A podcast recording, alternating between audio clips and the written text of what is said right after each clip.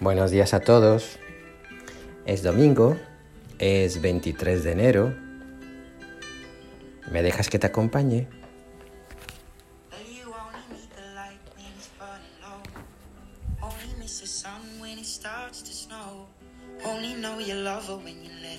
Se ha cumplido. Hoy digo, se ha cumplido lo que el Espíritu susurra aquí y allá. Seguramente estés bautizado, ¿verdad? Hayas hecho la primera comunión.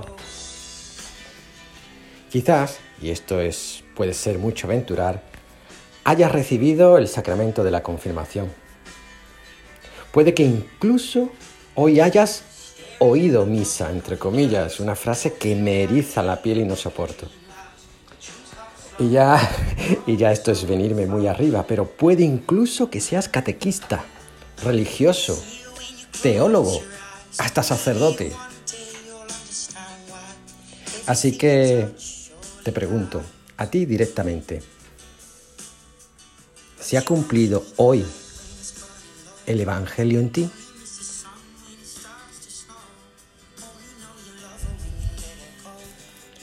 ¿Te ha ungido el Espíritu? ¿Te has dejado ungir por Él?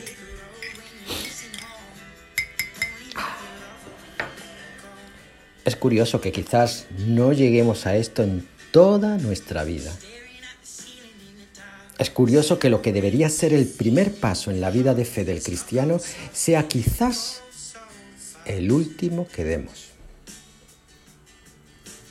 Es curioso que por más que lo intentemos, y es que este es nuestro problema, que queremos intentarlos nosotros.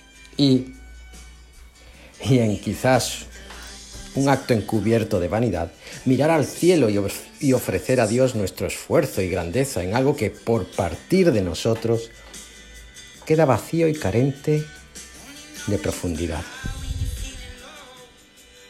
Y es que pretendemos construirnos, pretendemos andar, pretendemos descubrir, pretendemos tanto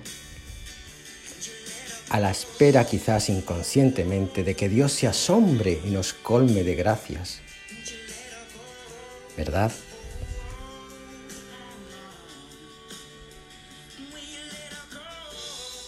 Dejarnos construir por el Espíritu, dejarnos guiar como si no supiéramos poner un pie delante del otro, dejarnos encontrar abandonando la atalaya del buscador para vivir en el llano de aquel que está perdido.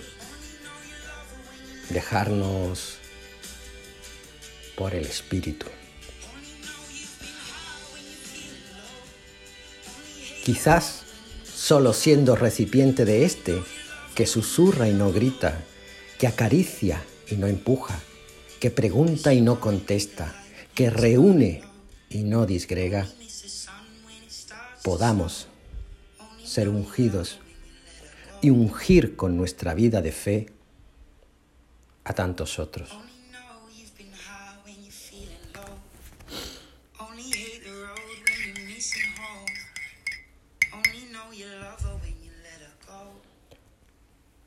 ¿Te sientes profundamente llamado a evangelizar? Quizás de igual manera que Jesús, ungido por el Espíritu, fue enviado a evangelizar, siendo el mismo palabra y testimonio de esta palabra, nosotros, desde una comunión sincera e íntima con el Espíritu, debamos percibir la necesidad de ser palabra y ser testimonio de esta misma palabra predicada. Pero ser palabra y testimonio para quién? En primer lugar, quizás para nosotros mismos. Desde y en el espíritu debemos y podemos estar predispuestos a degustar nuestra vida de fe como una preciosa obra del Espíritu en nosotros, con sus altos y sus bajos, desde un corazón humilde y entregado se puede percibir esta acción de aquel que nos susurra, para desde el reconocimiento de nuestra pobreza poder mirar al otro, al pobre, al ciego, al cautivo, con un ápice de similitud de cómo el Espíritu nos miró a nosotros primero. Nuestra experiencia de fe no puede darse por acabada, eso es algo que, todos sabemos, pero, pero realmente tenemos el ánimo predispuesto para moldearnos a la acción del Espíritu en cada tiempo y en cada lugar?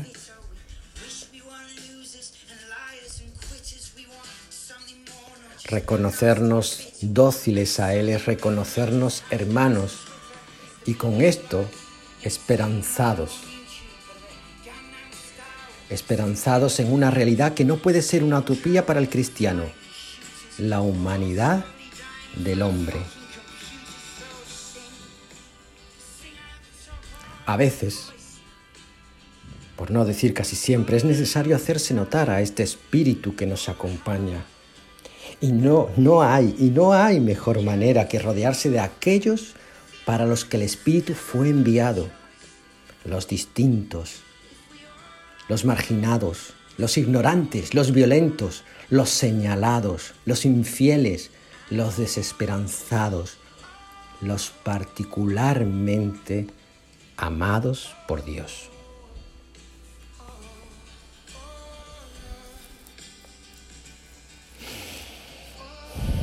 ¿Has liberado? Sí, sí, tal como suena. ¿Has liberado al oprimido? Porque los sermones, la retórica, como la mía, las buenas intenciones, la oración profunda, el conocimiento de Dios, está muy bien, pero no lo es todo. Es más, es nada absolutamente nada si no desemboca en una acción. Liberar. Una acción que no tiene nada de cruzada en el sentido más novelero de la palabra.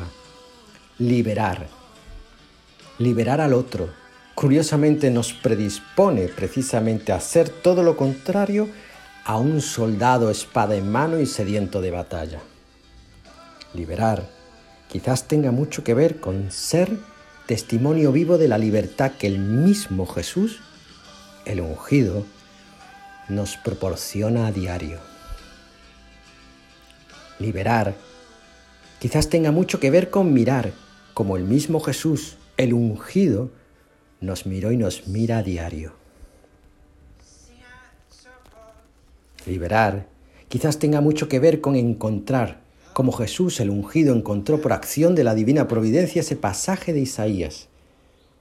Encontrar a tantos que están fuera, encontrar a Dios en el otro, en el otro que no es como nosotros. Quizás solo así seamos aquello que Dios mismo en su infinita misericordia necesita para derramar su gracia no es mal plan, ¿verdad? El de ser propiciadores para la acción de Dios, digo.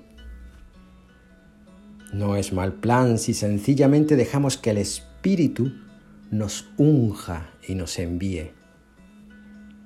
Nos unja como un Cristo de hoy y nos envíe como testimonio viviente de la acción libertadora de Jesús. No es mal plan, digo, por un instante que puede durar toda una vida, dejar de querer hacer y dejarse hacer. Dejarse hacer en la esperanza nacida de la comunión íntima con, de la comunión íntima como Jesús se dejó hacer. No es mal plan, ¿verdad? Ser Cristo frente a una asamblea en la que quepan y caben todos. Pues a todos habló y testimonió Jesús.